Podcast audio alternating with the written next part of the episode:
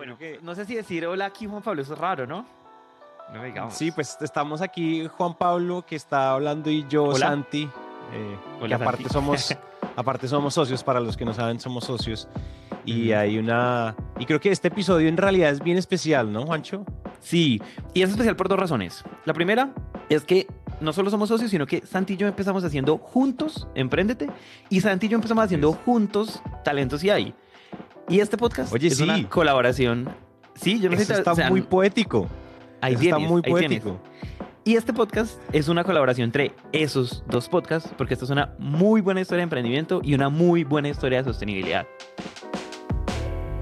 Y bueno, hay una, hay una segunda cosa por la cual esto es bien, es bien poderoso, no solo pues porque tiene todo un sentido temático detrás de esto, sino que también, es decir, Juanpa y yo, o sea, tú y yo somos amantes, amantes del café, es probablemente una de las cosas que nos une y nos sigue uniendo. Y hoy les queremos contar la historia de uno de nuestros cafés favoritos, si no nuestro mega favorito de todos los tiempos.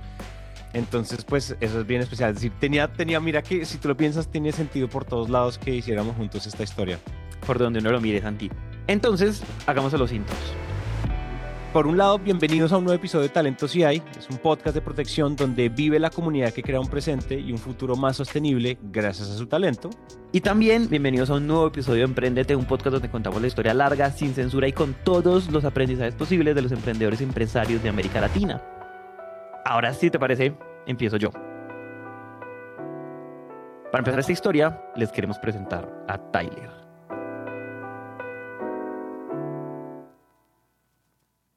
Soy de Los Ángeles, ah, crecí queriendo ser escritor. Bueno, primero quise ser surfista profesional, pero me convencieron que eso era no tan realista, entonces dije, bueno, voy a ser un escritor. Igual de poco realista, probablemente. Si lo piensan en este contexto, ser realista en realidad hace referencia a encontrar caminos más fáciles o por lo menos con menos incertidumbre y esos caminos no son los favoritos de Tyler. Como nos contó, a él desde muy chiquito le gusta leer y pues decidió estudiar literatura, entonces se fue a Nueva York, hizo cuatro años allá. En ese tiempo le interesaron un montón los idiomas y como la literatura escrita en otros idiomas que no sean inglés y por eso estuvo un tiempo en Cuba, donde aprendió español y estudió literatura latinoamericana y después otro en Francia, donde hizo lo mismo pues con francés. Y básicamente el plan de este man era empezar a estudiar literatura en tres idiomas, inglés, francés y español y eventualmente aplicar a un programa como a un, a un doctorado, un PhD de, de literatura comparada. Pero antes de hacer eso, y después de graduar de la universidad dije, no voy a ir a tomar ah, por lo menos un año, sino dos, trabajando en Sudamérica, mejorando mi español. Y entonces empacó dos maletas y se fue para Argentina. Ah, trabajé primero en una librería, vendí, vendí, libros en una feria que había en, en, un barrio que se llama San Telmo, en Buenos Aires, uh, todavía dedicado al tema de literatura. Ah, conseguí un trabajo trabajando como escritora culto. Lo hice por casi un año.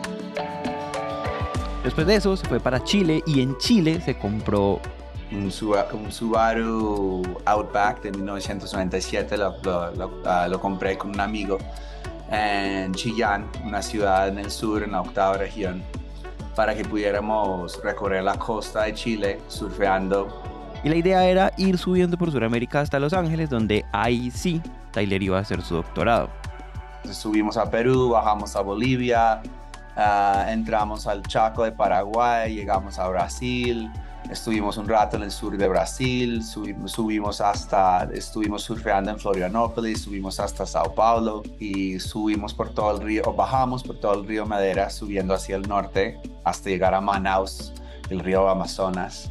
Y ahí se separaron. Su amigo siguió en el carro hasta Venezuela y Tyler siguió por el Amazonas hasta Perú y cuando llegó a Lima... Mi amigo me había escrito un correo diciendo que él no, no, quería, no quería seguir el viaje, que estaba muy cansado, muy mamado de haber viajado solo por Venezuela y Colombia y él estaba en Ecuador, estaba en Quito, nos íbamos a encontrar en Lima.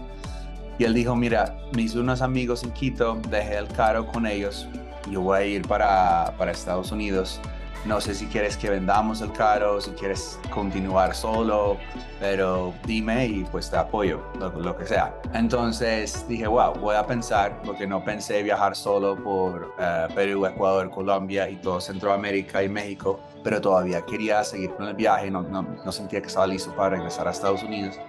Entonces, en Lima conoció a otra persona llamada Keith. Él estaba haciendo un viaje por todo el mundo, estaba haciendo la última parte de su viaje en bicicleta para subir de Lima hasta San Francisco. Él también es californiano. Y para hacerles corto el cuento, decidieron seguir juntos en el carro de Tyler. Conocieron Ecuador, entraron a Colombia y estando en Colombia, un día cualquiera del viaje estaban tomándose un café en un Juan Valdés en Cali y...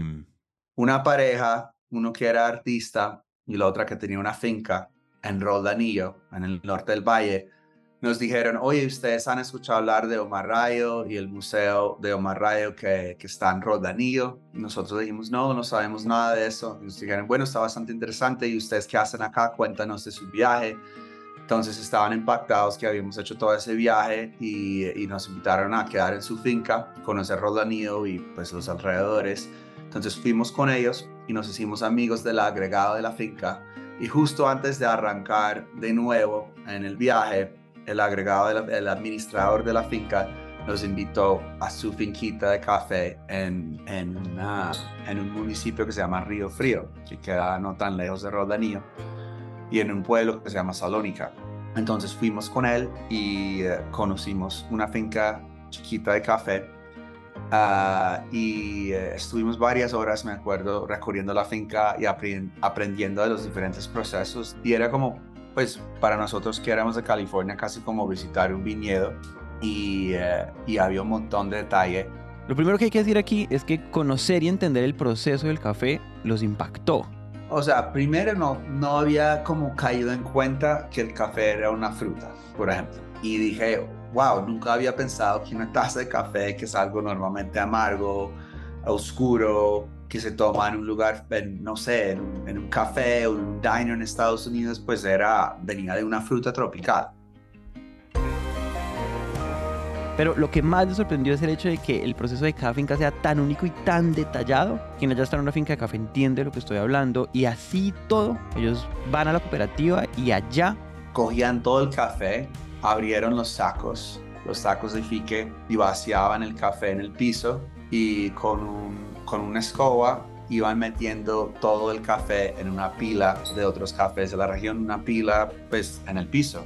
Entonces era, nos quedamos como, pero nos, nos acabas de mostrar todo lo único de su café, todo lo que, que, pues todo ese proceso, ese nivel de detalle, pero se acaba de perder, ya está metida en una pila y eh, no existe un, como un mundo o una cadena, una posibilidad de que ese café llegue intacto a algún consumidor y no se tiene que mezclar con, digamos, con, con, con todos los cafés de la región y, venderse como algo, genérico. No, pues eh, sí, quizás sería posible, pero eso no, no es como se hacen las cosas, no existe acá. Y eso les generó como una mezcla entre frustración y sentido de oportunidad muy grande. Y entonces... Tuvimos una idea, digamos, demasiado inocente, sencillo, pero era cómo se puede hacer para que el café de un productor le pueda llegar intacto a, algún consumidor en alguna parte del mundo sin, sin tener que mezclarse. Yo sé que esta pregunta puede sonar rara, pero yo, digamos que cuando uno conoce extranjeros viajando, sí. hay un montón que tienen la oportunidad de tener una experiencia como muy cercana a productores de café. Y esa simplemente es una experiencia más de esas donde uno tiene un contacto realmente genuino y directo con personas del campo, etcétera, y eso se vuelve parte, o sea, una de esas cosas que cuentan, ¿se entienden? O sea, fui, conocí, estuve con ellos y aprendí mucho de café, impresionante, muy lindo para, para su libro de viajeros. Pero esa no es la historia tuya, ustedes dijeron, ah, aquí tenemos que hacer algo. Me dan muchas ganas de saber como qué crees que es lo que les pasó adentro, que los conectó. Tú seguramente tuviste experiencias similares en todo el viaje, porque de, de una me late que ustedes son ese tipo de viajeros, pero aquí pasó algo, ¿qué crees que pasó? No, chévere, me estás haciendo ir más allá. Y sí, definitivamente sí. Mm, ya, bueno, eso ya es una respuesta, se vuelve un poco más personal. Hablo mm. por más que por Kid. Habría que preguntar a él. Mm. Pero yo me acuerdo que cuando, cuando salí de Argentina y fui para Chile, estuve, estuve primero, antes de comprar el carro, estuve en un pueblo, en una isla que se llama Chiloé, en el, en el extremo sur de Chile. Sí. Bueno, Patagonia no, pero un poco al norte. Y allá me quedé con unos campesinos en la costa y estaba haciendo como caminatas por la selva, pues es como, no sé si es selva, es como un bosque frío de la costa allá que tienen, pero es súper interesante, es súper verde. Y, eh, y, estaba leyendo mucho acerca como de, de, de, plantas y bosques y gente que habían viajado por Sudamérica hace muchos años y tenía, digamos, un cuaderno conmigo, estaba tratando furiosamente de escribir todo, me acuerdo. Todavía debo tener ese, ese cuadernito por acá.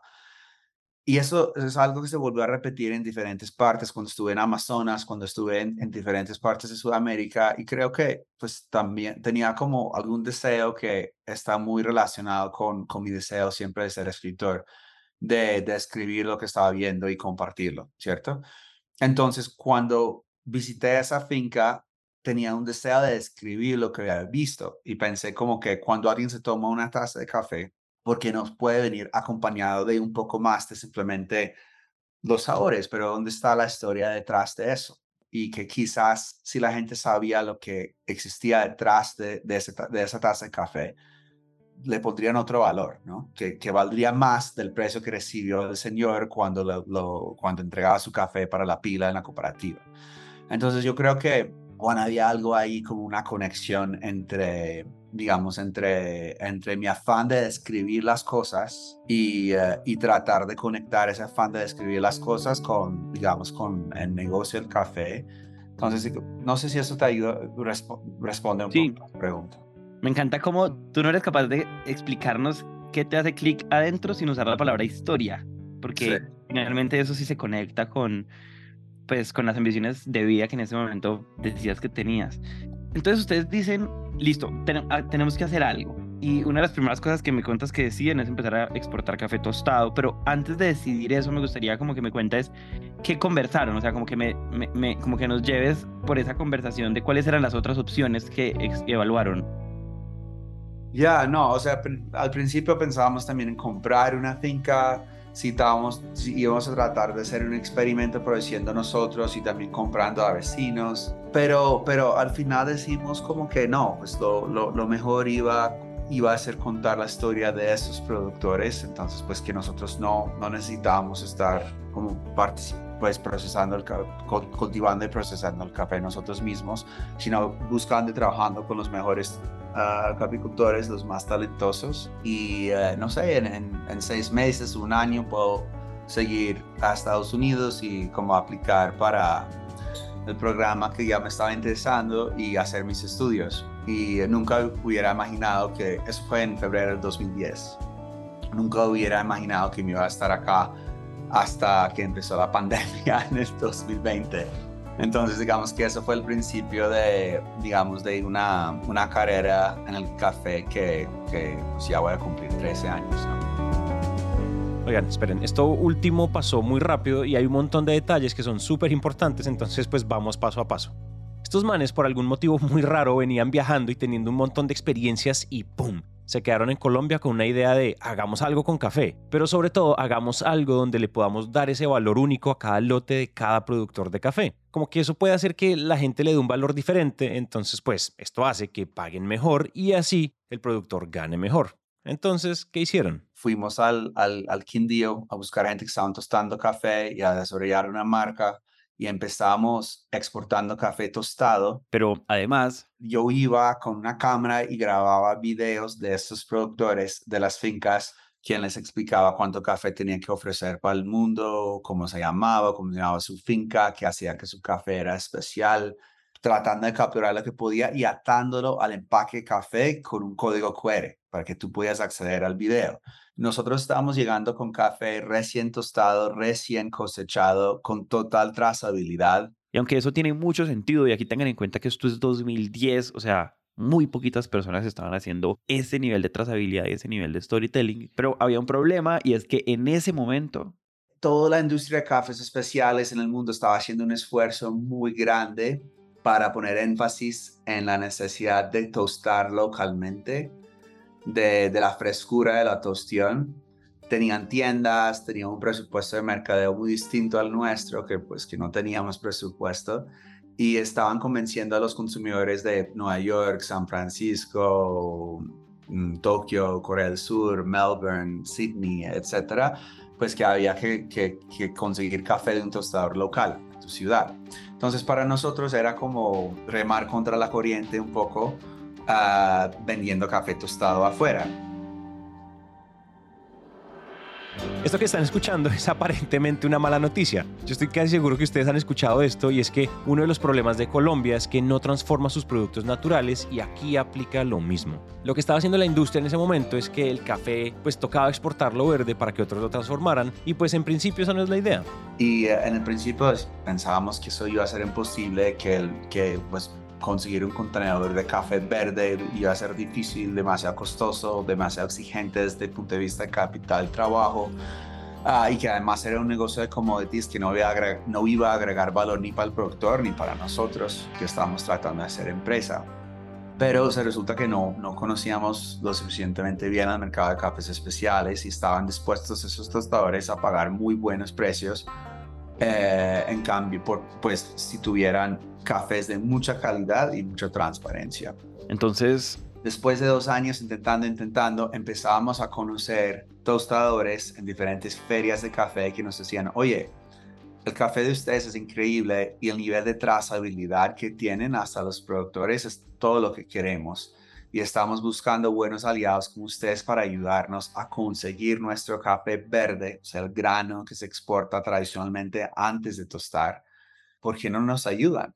Mm, el primero fue un tostador de Nueva Zelanda y después fue un tostador de Portland en Estados Unidos. Entonces, digamos que llegando al 2013 empezábamos a exportar café verde y eh, y lo exportábamos bajo un modelo de transparencia, digamos, radical en estos momentos. Empezamos a identificar buenos cafés y venderlos bajo un modelo de mucha transparencia y llenar contenedores para diferentes tostadores que tenían micro lotes, o sea, lotes pequeños de una sola finca y de pronto, digamos, unas mezclas de varios productores de una región, pero siempre mostrándoles exactamente quiénes eran los productores detrás de esos cafés, cuánto recibían cuáles eran los costos para después llegar, mover el café a puerto, transformar el café en la triadora, todo esto, para llegar al precio final. Y eso como que creo que les daba mucha confianza y empezaban a, decirle a otras personas, otros tostadores, mira, Zahar trabaja de, de esa forma y pasamos de tener dos clientes a tener diez y ahora pues trabajamos con por ahí 85, casi 90. Listo, entonces hasta aquí ya entendemos qué decidió hacer Azahar, pero ahora me interesa mucho que exploremos cómo lo hace y les voy a decir por qué. Como yo lo veo, el negocio de Azahar incluye como una especie de intersección entre el mejor café posible y la mejor calidad de vida posible de un caficultor. Y aunque yo sé que todo el mundo dice esto y la verdad yo no tengo conocimiento para juzgarlo, sí sé que la forma en la que Azahar decidió hacer eso es bien interesante. Y la verdad todo empezó porque éramos muy ignorantes. Mm. no sabíamos cómo funcionaba la bolsa muy bien, no sabíamos cómo la gente utilizaba derivados o futuros para protegerse, para controlar los, los precios. Ah, no sabíamos nada de eso, entonces todo era, digamos, muy, muy intuitivo, muy a priori. Era como, el productor me está diciendo que ese precio está muy malo y que si va a hacer las cosas bien, mínimo tiene que vender su café por este precio. Entonces hicieron algo brillante, pero sencillo, y es que se sentaban con los productores y decían, bueno, muéstreme su modelo de costos, muéstreme usted cuánto necesita para vivir bien, y a partir de ahí diseñan un precio. Después llevábamos ese modelo muy sencillo a los clientes y decían, bueno, es más costoso, pero yo quiero el mejor café y pues voy a venir a visitarte en un par de meses a conocer el productor, entonces pues hágale, trabajemos con esos números y no vamos a trabajar con un precio que cambia todos los días y el modelo de fijación de precios, lo que utiliza todo el mundo, todos los traders, pues con los clientes, sino que vamos a simplemente convencer a los clientes que deben respetar unos precios fijos para los productores y pues si el mercado por fin sube y subió, y de eso podemos hablar después, pero miraremos qué hacemos, pero por el momento ponemos un precio que no, no está relacionado con el mercado, pero que está relacionado con lo que el productor cree que necesita conociendo sus costos. Esto que están escuchando cambia un montón la lógica en la cual se compra y se vende café. Lo que pasa tradicionalmente es que alguien paga una prima, o sea, paga una cantidad de dólares más que el precio de mercado de ese momento, pero eso tiene un problema y es que a veces el precio del café es tan bajo que incluso con la prima no permite una calidad de vida digna para las personas que producen. Y lo interesante es que siendo 100% transparentes en que esa era la razón del precio y claro, porque los clientes eran tostadores pequeños y medianos, el café era muy bueno y en general ellos están en un mercado más premium, igual aceptaban los precios y entonces entonces ya después con el tiempo hicieron un modelo mucho más completo, pero con la misma idea de dejar de pensar en los precios del mercado y solamente pues como fluctuar ahí, sino en cambio pensar en la calidad de vida de los productores a tal punto que eso dio origen a una fundación aparte de la compañía que exporta. Entonces, hoy tenemos una organización sin ánimo de lucro que se llama A Sustainable Buyer's Guide, que se encarga de producir unas guías que son guías para compradores sostenibles de café Ah, se llama A Sustainable Coffee Buyers Guide en inglés, es la, última versión de Colombia, por ejemplo. Y lo que hacemos es muy parecido a lo que estamos haciendo en una sirvieta o en, en, en, en, una versión vieja de Excel en el, en el Internet, en el café de Internet en, el pueblo, en Salónica, donde estamos. Pero nosotros simplemente estudiamos costos de producción y estudiamos los rendimientos, o sea, la productividad de fincas en diferentes partes. Y con esos dos variables, nosotros podemos fijar metas de ingresos netos y de eso derivar precio. Y después experimentamos con diferentes niveles de ingreso. Por ejemplo, es que es difícil ver acá, pero uno, y eso no es una meta, sino es para despertar a la gente, es para despertar la industria, es, es un ingreso de acuerdo a la línea de pobreza, porque muchas veces los precios que, la industria paga ni dan para cubrir la línea de pobreza. Después empezamos a decir, bueno, ¿y qué tal si trabajamos con un salario mínimo uh, nacional? ¿Qué tal si trabajamos con un ingreso digno? ¿Qué tal si trabajamos con un concepto que se está empezando a discutir en el café, que es un ingreso próspero? Todavía no tiene definición, pero para nosotros es básicamente un ingreso digno, no solamente para el dueño de la finca, sino para todas las personas de la familia que obran en la finca además de 20% de ahorros para la finca como negocio y 20% de ahorros para la familia como una unidad, unidad familiar.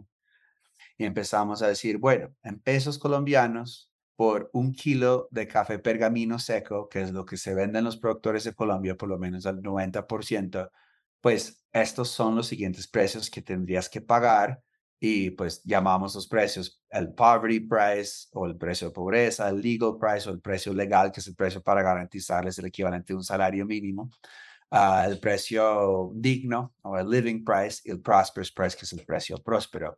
Y eso lo hacemos en, en todas las regiones donde estamos trabajando. Esto que acabamos de escuchar me encanta porque pues evidencia algo muy importante cuando hablamos de sostenibilidad y es que el impacto de una compañía intenta atacar a distintos públicos, o sea, es decir, a distintos grupos de interés, como lo son en este caso los caficultores, pero también los clientes. Solo quiero que piensen en el impacto que tiene educar a compradores de café. Y más importante aún, la razón por la cual esto es una fundación aparte es porque también está al servicio de sus competidores porque para ellos este modelo no debería representar una ventaja, sino una forma en la que todos podríamos pensar. Y lo interesante es que, en mi opinión, este modelo o esta forma de trabajar permite, en mi opinión, como evolucionar la primera versión de propuesta de valor que ellos tenían hace, no sé, 13 años y era esta idea de transparencia nosotros éramos pioneros en la transparencia. Ya todo el mundo está hablando de la transparencia y es, es importante, pero ¿cuál es el propósito de la transparencia? ¿Por qué nos importaba la transparencia al principio? Para nosotros por lo menos, y creo que para muchos, era porque queríamos tener más impacto, queríamos impactar de manera positiva a los productores responsables de los cafés y creíamos que la transparencia era un vehículo o una herramienta para hacer esto. Pero la transparencia muchas veces no tiene contexto. Entonces nosotros empezamos a decir transparencia sin contexto no, no nos ayuda a hacer nada. Vamos a empezar a, a, coger la información, a recoger la información que todos estamos empezando a publicar y lo vamos a poner en contexto y por eso creamos la guía. Entonces digamos que siempre lo, lo único que hemos querido hacer es informar y educar más a nuestros clientes para que puedan, digamos, tomar mejores decisiones de la mano con nosotros y que, no sé, o sea, el café es un negocio muy grande, este por mucho tiempo ha sido el segundo commodity más grande en el mundo. Hay 25 millones de familias aproximadamente en el mundo que se dedican a producir el café. Es casi la mitad de un punto de porcentaje de la población mundial. Entonces, si nosotros podemos ir cambiando un poquito de, digamos, de esto para que la gente se tome mejores decisiones y no como estabas diciendo antes, Juan, no consideremos que todo el café sea igual y que sea un commodity y que se rige por un solo precio porque todos los cafés son iguales, sino que podemos entender con contexto qué hace que un café colombiano sea así, qué hace que un café de Ruanda sea así, de Etiopía así, de Brasil o Vietnam así. Pues así podemos llegar a un, a un, mejor modelo, uno que funciona, digamos, un poquito más. Y nadie en esos momentos hacía eso. Nadie le mostraba a alguien sus costos, ni su margen, ni nada así, ¿cierto? Pero dijimos, pues, ¿qué tenemos para perder? Igual nunca hemos hecho el negocio de café, pero es el primero. y entonces yo creo que, digamos que la idea también nació de ese, de ese acto de fe y decir, bueno, quizás las cosas no tienen que funcionar como nos enseñaron que funcionan, que es que uno esconde sus mm. costos y su cosa porque es su, digamos que es su ventaja competitiva y lo último que uno puede hacer es, es compartir eso. Y bueno, ¿qué tal si hacemos todo al revés? No tenemos nada para perder, ya estamos empezando y, y vamos a mirar si funciona y funcionó. Y después eso se convirtió, digamos, en la ADN de la compañía. Y finalmente, además de exportar el mejor café posible, hace unos años también decidieron poner tiendas, o sea, cafés. Y no cualquier café, sino los más hermosos que ustedes jamás se podrían imaginar. O sea, dan ganas de vivir ahí adentro. Hoy en día tenemos tres cafés, perdimos uno en la pandemia, tres tiendas de café, uno en Armenia, dos en Bogotá. Y pues el enfoque es el café y es tratar de mostrar los mejores cafés que podemos.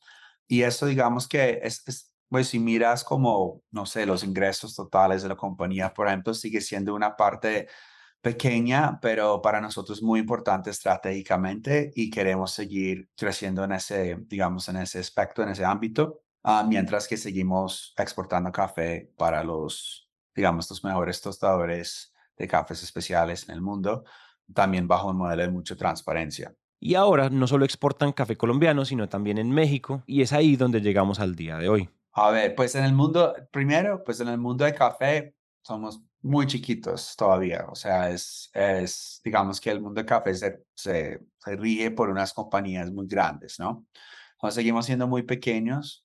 Somos un equipo de 100 personas, más o menos ahora un poquito más. Como la mitad trabaja en la parte de exportación, la otra mitad trabaja en el tema de las tiendas Ah, como dije antes, pues la exportación es, es gran, eh, digamos, hace, pues, ah, es responsable por más del 90% de los ingresos de la compañía, mientras que las tiendas representan el resto. Ah, nuestros mercados principales son Estados Unidos y Canadá, o sea, Norteamérica, seguido por Australia y Nueva Zelanda, seguido por Europa, incluyendo este Europa, uh, seguido por Asia. Estamos haciendo algo en Medio Oriente, pero es muy nuevo.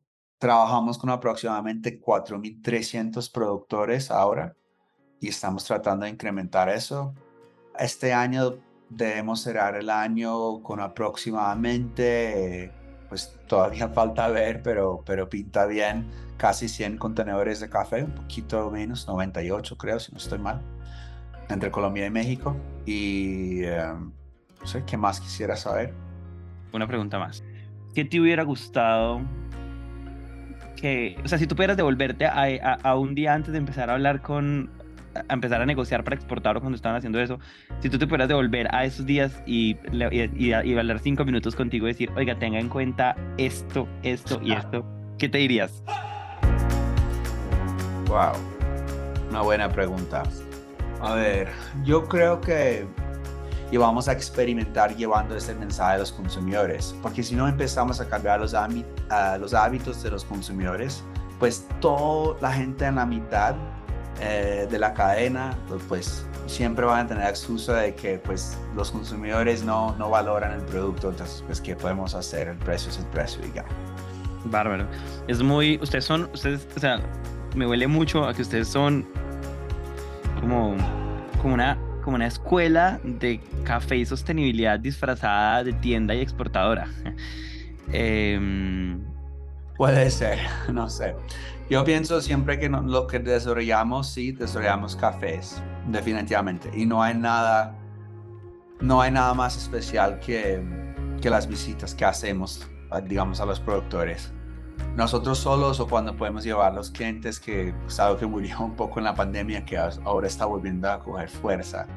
Ah, y ver que todos esos modelos y cosas teóricas pues se materializan en una relación entre, digamos, un tostador bien sea Sahar tostando café acá en Colombia, un tostador de Canadá visitando al productor y el productor y que los dos sean felices y que los dos dicen, no, eso es una chimba, me encanta trabajar así. Y ver que es, cómo eso ha cambiado en los últimos 10 años. Todavía no hay nada, nada más grato de eso, primero. Pero tienes razón. Yo siento que lo que nosotros hacemos es, usamos el café, digamos, para mostrar que hay modelos alternativos para hacer las cosas. Y escogimos el café porque, es, digamos, es uno de los commodities más grandes y antiguos uh, y tiene una historia muy jodida, muy sucia. O sea, habían hace 300 años, pues había mucha esclavitud en el café. Después había mucha mano de obra forzada hasta el siglo pasado, ¿cierto? Entonces, hasta muy reciente de hecho. Entonces, digamos que es algo que, que requiere una repensada, yo creo.